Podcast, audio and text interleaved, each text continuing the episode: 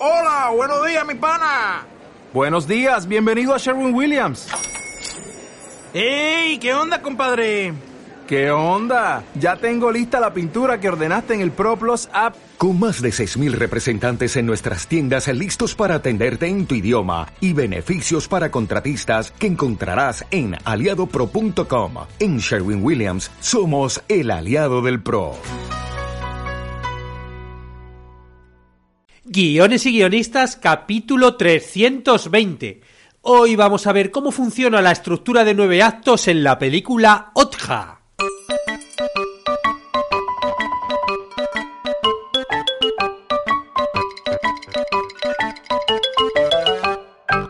Buenos días a todos, bienvenidos a Guiones y Guionistas, el podcast con el que todos podemos aprender a hacer guiones y en el que el guionista es el rey y la guionista la reina. Yo soy vuestro anfitrión, David Esteban Cubero, y cada semana salimos al aire con dos programas en los que vemos un nuevo elemento, técnica o herramienta para que sepáis más del humano mundo de los guionistas y el emocional arte de los guiones. En los podcasts anteriores, en estos últimos tres podcasts, hemos visto cómo funciona la estructura de nueve actos de David Siegel.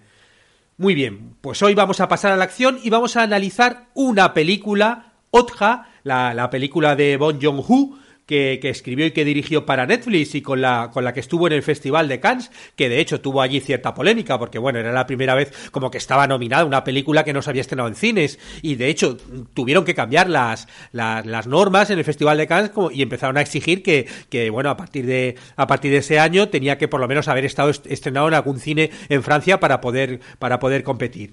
Bueno, el caso es que vamos a ver y, comprobar cómo esta película cumple los nueve actos de David Siegel y también, bueno, ver esta, esta teoría como que estuvimos hablando de una forma más metódica. Bueno, pues vamos a ver cómo funciona con un ejemplo concreto.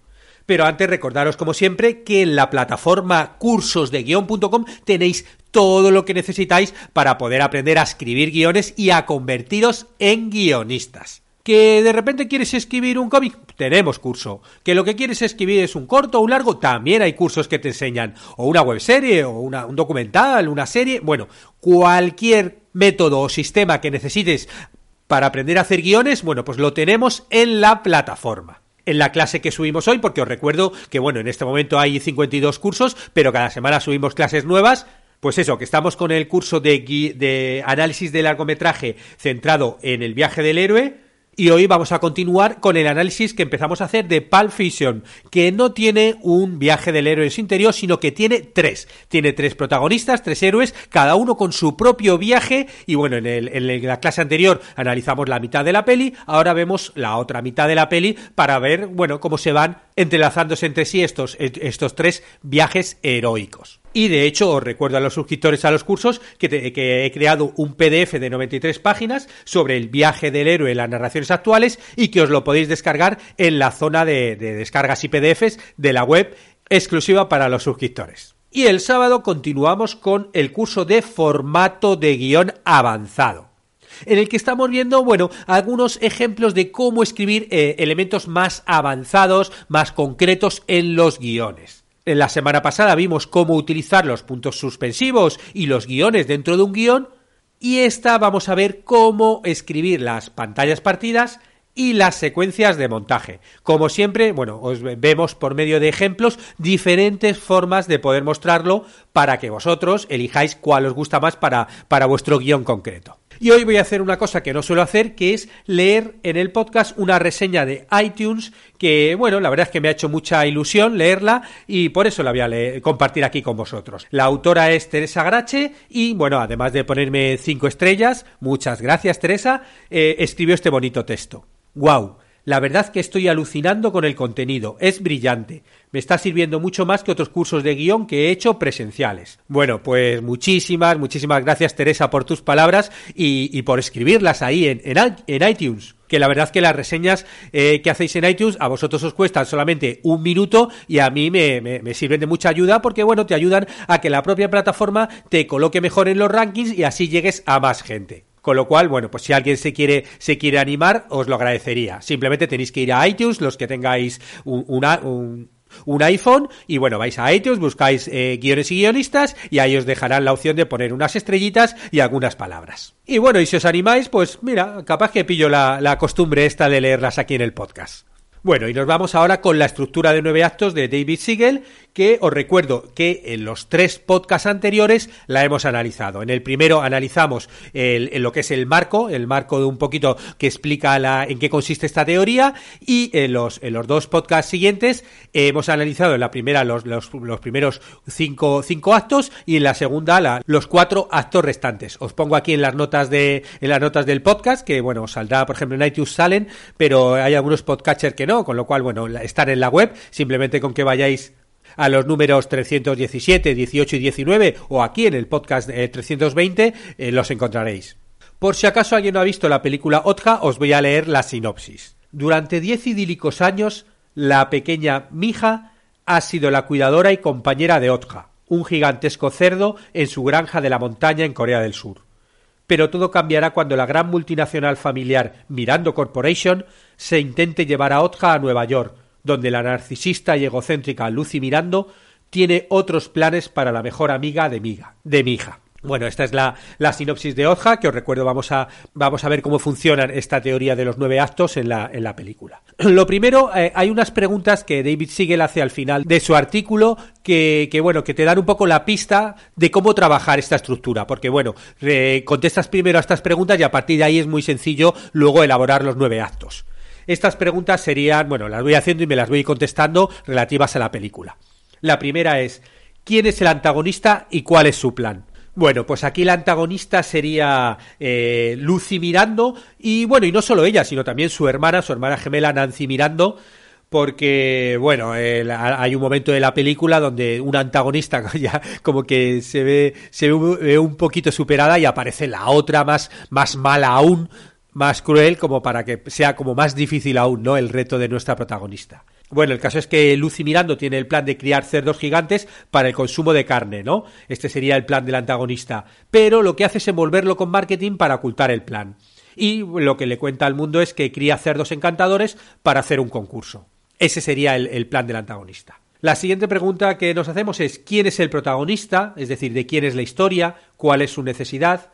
Bueno, pues aquí el protagonista es Mija, que es la cuidadora y compañera de Otja, la cerda gigante desde su nacimiento. Y bueno, ya realmente tan solo lo único que quiere es que vuelva a la montaña para seguir criándose juntas. Continuamos con las preguntas. ¿Cuál es el compromiso? Y si es legítimo, bueno, simplemente Mizja es capaz de, de perseguir a Otja, ¿no? Eh, jugándose la vida. Primero va a la ciudad y después viaja a Nueva York para, para conseguir eh, eso, que, que, retorne a casa. O sea, realmente es un compromiso bastante grande para una niña que se ha criado ahí en medio de una montaña. Siguiente, ¿cuál es, cuál es el objetivo falso y el verdadero? Bueno, pues el falso, ¿no? Os recuerdo que esta teoría, la de David Siegel, trabaja eh, con los dos objetivos, con las películas de dos objetivos. Bueno, pues el falso sería que Otja va a participar en un concurso. Y nada, mi, eh, mi hija quiere pues buscar a Otja y traerla otra vez a su casa para que eso, después de que trabaje después de que participe en el concurso, esta especie de concurso de cuál es el cerdito que se ha creado mejor, bueno, pues que vuelva a casa. Ese sería el objetivo falso porque ella, claro, no conoce el objetivo verdadero, que es que, que, sería que lo conoce después, ¿no? Y que realmente es que quiere salvar a Otja del matadero, porque realmente lo que quieren es matarla y convertirla en carne de consumo, ¿no? Pero eso ya ella al principio no lo sabe. ¿No? siempre esta idea que tiene David Siegel de que el segundo objetivo, ¿no? Que es el objetivo verdadero, es mucho más grande que el primero. En el primero simplemente es, bueno, sacamos a la cerdita de las montañas y la llevamos a un concurso a Nueva York, pero claro, el objetivo segundo, el principal, es que realmente la quieren convertir en carne, ¿no? Que la quieren matar. Siguiente pregunta, ¿qué tan atrás en el tiempo van las migas de pan, ¿no? Estas, estas pistas del backstory que lo vemos. Bueno, pues aquí Aquí realmente son 10 años, que justo lo que dice David Siegel, que lo dijo en los años 80, ¿no? Parece que incluso hubieran mirado esta estructura. 10 años es el que el tiempo que pasa desde que crearon genéticamente a la cerdita y se la entregaron a los granjeros, que es el tiempo en el que Mitja ha estado con ella criándola. La siguiente pregunta es ¿cuál es la inversión en la historia? Que os recuerdo es el momento en el que, bueno, pasa del primer objetivo al segundo. Bueno, es, aquí es el momento en el que fracasa en el concurso de belleza y comprendemos el destino final de Otja, ¿no? Que es el matadero. Y la última pregunta, cómo el acto séptimo mantiene al público adivinando, ¿no? Te mantiene ahí intrigado en este, bueno, lo que sería ya el tercer acto de una estructura normal. Y es que realmente, bueno, pues mi hija y los activistas por los derechos de los animales del Frente de Liberación Animal, que son los que, los que le ayudan, bueno, pues van al matadero a salvar a Otja de su destino fatal. Y una vez contestadas las preguntas, vamos ya directamente a ver los nueve actos aplicados a la película Otja. El acto cero, ¿no? que tenía por título Alguien se esfuerza profundamente en la noche, y que, bueno, recuerdo que en algún lugar alrededor del 80% de todos los malos trabajan en su plan durante al menos 10 años. Todo esto sucede antes de que comience la película. Lleva tiempo preparar un buen plan y estar listo para ejecutarlo. En eso consiste el, el, acto número cero. Bueno, pues en, y que y que en muchos conflictos hay un incidente seminal que pone al malo en su camino. Y este incidente en, esta película sería la fabricación de Otja genéticamente y su entrega a 26 granjeros del mundo entero, entre ellos el abuelo de Mija. El incidente seminal es lo que el protagonista no aprende durante el tiempo que va por el objetivo eh, equivocado, y lo aprende en la lección de historia. La lección de historia del antagonista, eh, bueno, es el momento donde se, donde se responde, responde a la pregunta ¿por qué? ¿Por qué es malo el antagonista? ¿Por qué está haciendo lo que está haciendo? ¿Por qué es tan bueno en eso? ¿Por qué ha comenzado ahora? El caso es que Lucy tiene un plan secreto, ¿no? Que es criar a los cerdos gigantes modificados genéticamente para convertirlos en comida. Lo del concurso de belleza de los cerditos cuando crezcan es una tapadera. Ese es el plan maestro de la, de la mega antagonista. Y es por eso por lo que, bueno, ha montado todo esto de que cuiden a los cerditos, el concurso de belleza, todo eso es un plan de marketing, pero vamos, el plan maestro, la lección de historia, como lo llama David Siegel, es que realmente quiere, quieren matarlos y convertirlos en salchichas. Acto primero, abrir con un plano de localización. Bueno, el David Siegel siempre dice que hay que abrir con un plano de localización, que puede ser una grúa, un helicóptero o algún tipo de toma de afuera hacia adentro. Otja recuerdo que comienza con el plano de una fábrica gigante en Nueva York en la que el abuelo de la protagonista, ya nos comentan desde ahí, hizo cosas horribles.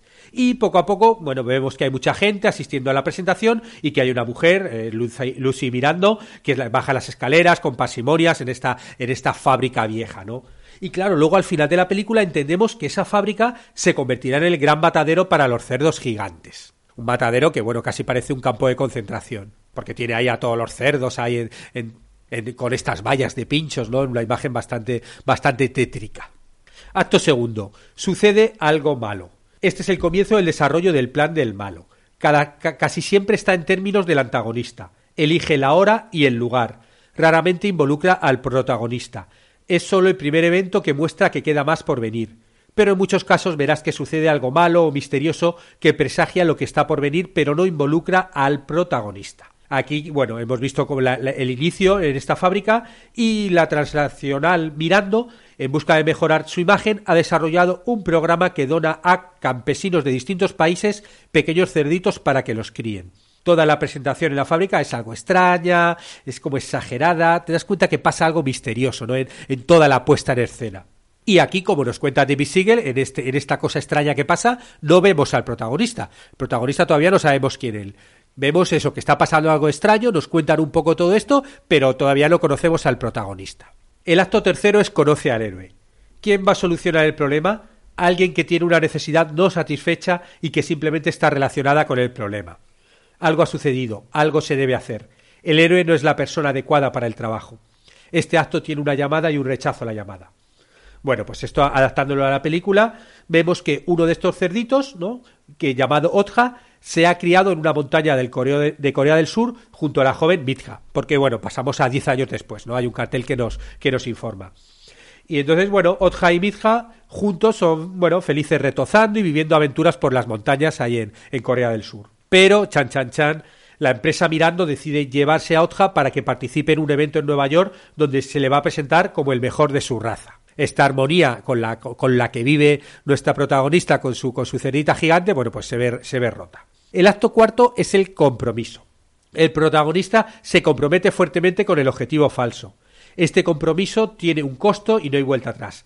Hay que encontrar una buena razón por la que el protagonista no pueda volver atrás. Claro, cuando se van a llevar, se llevan al cerdito a Nueva York, mi hija no quiere que se lo lleven, ¿no? Con lo cual se compromete con su regreso y, viaja de las montañas a la capital, ¿no? Allí de Corea para recuperarlo. Se han llevado al cerdito cuando ella no estaba mirando, estaba con el abuelo que la entretiene y cuando vuelve ya no está. Con lo cual, bueno, pues ella decide dejar a esas montañas e irse a la ciudad a buscarlo. Acto quinto.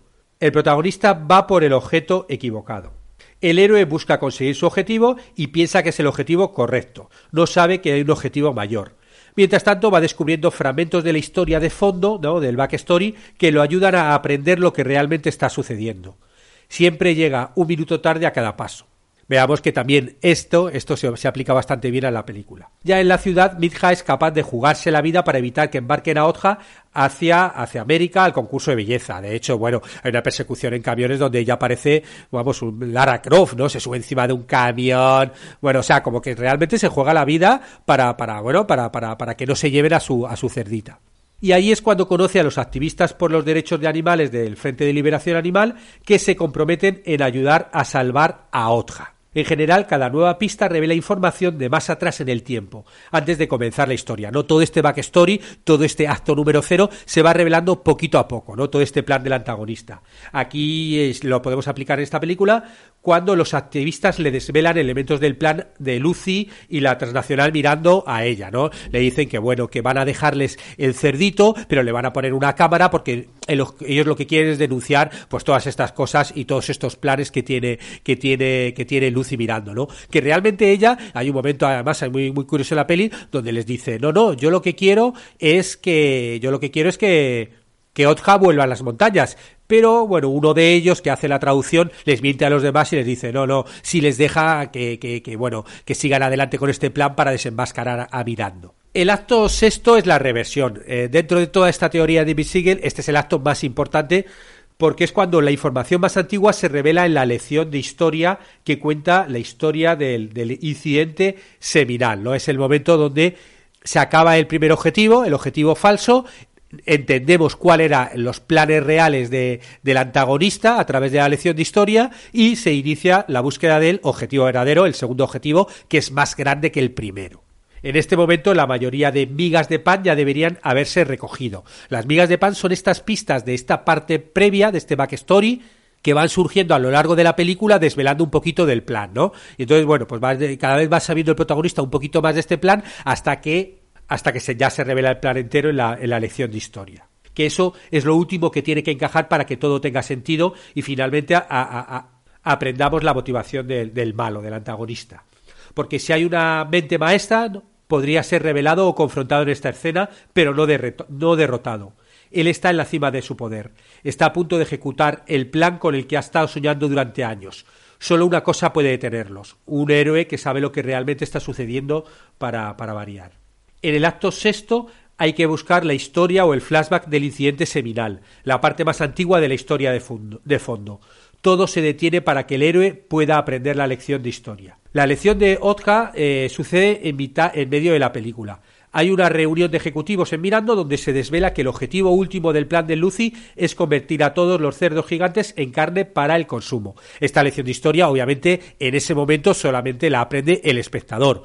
¿No? En mitad de la película es cuando el espectador ya entiende cuál es el destino final de, de, de Y esto nos devuelve al incidente seminal de años de 10 años antes cuando crearon genéticamente a Otja y la entregaron al abuelo granjero de Mija. Bueno, pues ahí tenemos este punto donde se revela esa lección de historia al espectador y más adelante, luego en el ya con la confirmación en el concurso de belleza, ahí se revela esa lección de historia a la protagonista, ¿no? Que es cuando a través también de los activistas entienden que el peligro real de, de Otja. El acto séptimo es ir hacia el nuevo objetivo, que claro, aquí el nuevo objetivo es claro, ¿no? El camino hacia la nueva meta es lo de menos, ya que esta salida, ¿no? Según nos cuenta David Siegel, puede ser eh, algo claro, algo improvisado, da igual. Este acto, de hecho, también muchas veces se llama el regreso, porque el héroe probablemente está comenzando una, en una posición inferior, pero el enemigo ya no tiene su ventaja incorporada. Ahora es una lucha y los dos están igualados. Debe haber una amenaza de muerte real para ambas partes a medida que se desarrolla esta batalla épica para salvar a Otja. Claro, y todo esto surge tras el fallido intento de salvar a Otja en el concurso de belleza de cerditos de, de, Nueva York, que de hecho ahí es cuando, ¿no? Un poquito retomando lo del, lo del acto anterior, su plan, o sea, como, como fracasa en su plan Lucy Miranda, Mirando es sustituida por su hermana, por su hermana Nancy, que es mucho peor que ella, más cruel y más sanguinaria. Nosotros, después de este fracaso, los activistas han conseguido grabar los experimentos de los cerdos gigantes y denunciar al mundo entero el plan maligno de Mirando, ¿no? Pero claro, el, cerdito sigue en peligro, ¿no? La cerdita. Y con la ayuda de los activistas, de los activistas, Mija acude al matadero a salvar a Otja. Y bueno, como nos comentaba él, eh, normalmente en este momento suele haber eh, eh, un TikTok, un tic-tac, un reloj tic-tac, o sea, un, un deadline, un momento donde, bueno, pues acelera el tiempo, ¿no? Antes del desastre, ¿no? Que aquí que es es que Otja está en el matadero y va camino de que lo sacrifican y lo, y lo conviertan en salchichas. De hecho, llegamos a ver cómo, bueno, algunos de los cerdos, de estos gigantes, ya les cortan la cabeza y lo van matando, ¿no? Así hasta que surge el, pobrecito de Otja. Y al final, ¿no? En lo que sería el climas, Mija consigue salvar a Otja comprándolo gracias al cerdito de oro que hizo su abuelo con los, con los ingresos que había recibido de Mirando durante la crianza de la cerda.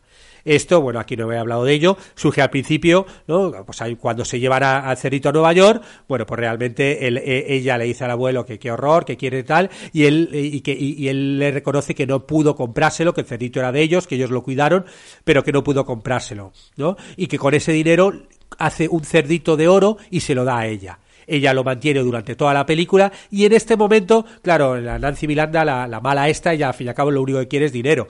Y hay un momento donde le dice, mira, te doy este cerrito de oro a cambio de salvarle la vida. Y ella pues acepta. Ella tiene claro su objetivo y dice, bueno, vale mucho más este, este de oro que, que ese cerdo, con lo cual le salva la vida.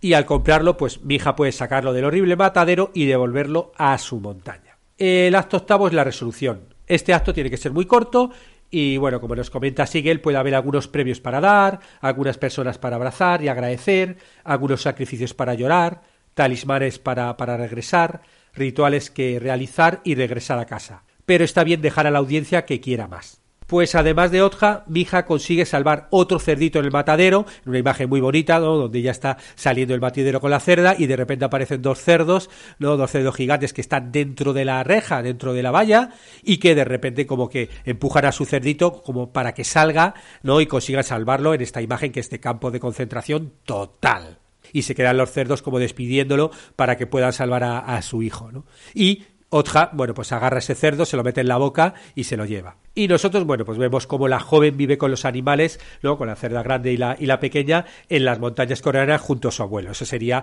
la escena de la resolución muy cortita.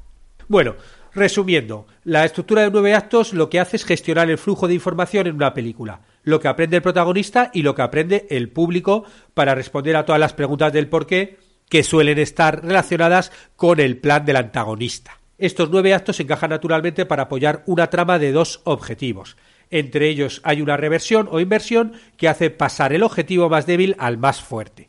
Y bueno, todas estas esencias de esta trama de de esta teoría de los nueve actos, la verdad es que se cumple muy bien en la, en la película Otja, que parece, vamos, que está hecha con, con manual, aunque yo no creo que haya estado, no creo que los guionistas hayan pensado en esta estructura, ¿no? Pero sí que es verdad que, bueno, es, pasa lo, de siempre con las estructuras, ¿no? Como que las personas que las, las crean las hacen analizando muchas películas y luego de repente, pues no, pues analizas otras películas y vemos cómo se cumplen. Pero bueno, el objetivo de todo esto es si estáis escribiendo alguna película, ved cómo encaja o no con esta estructura y si eso os da alguna idea para cambiar, para reescribir, para reorganizar alguno de los elementos, para crear alguno nuevo.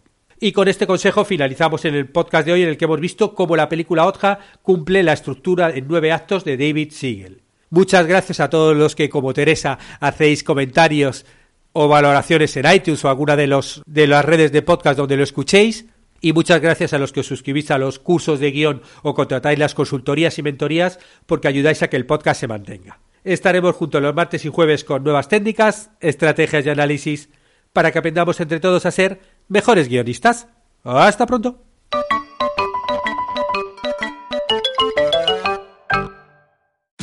Tax day is coming. Oh, no. But if you sign up for Robinhood Gold's IRA with a 3% match, you can get up to $195 for the 2023 tax year. Oh, yeah. Sign up at Robinhood.com slash boost by tax day to get the biggest contribution match on the market. Subscription fees apply. Investing involves risk. 3% match requires gold for one year from first match. Must keep IRA for five years. Robinhood Financial LLC member SIPC.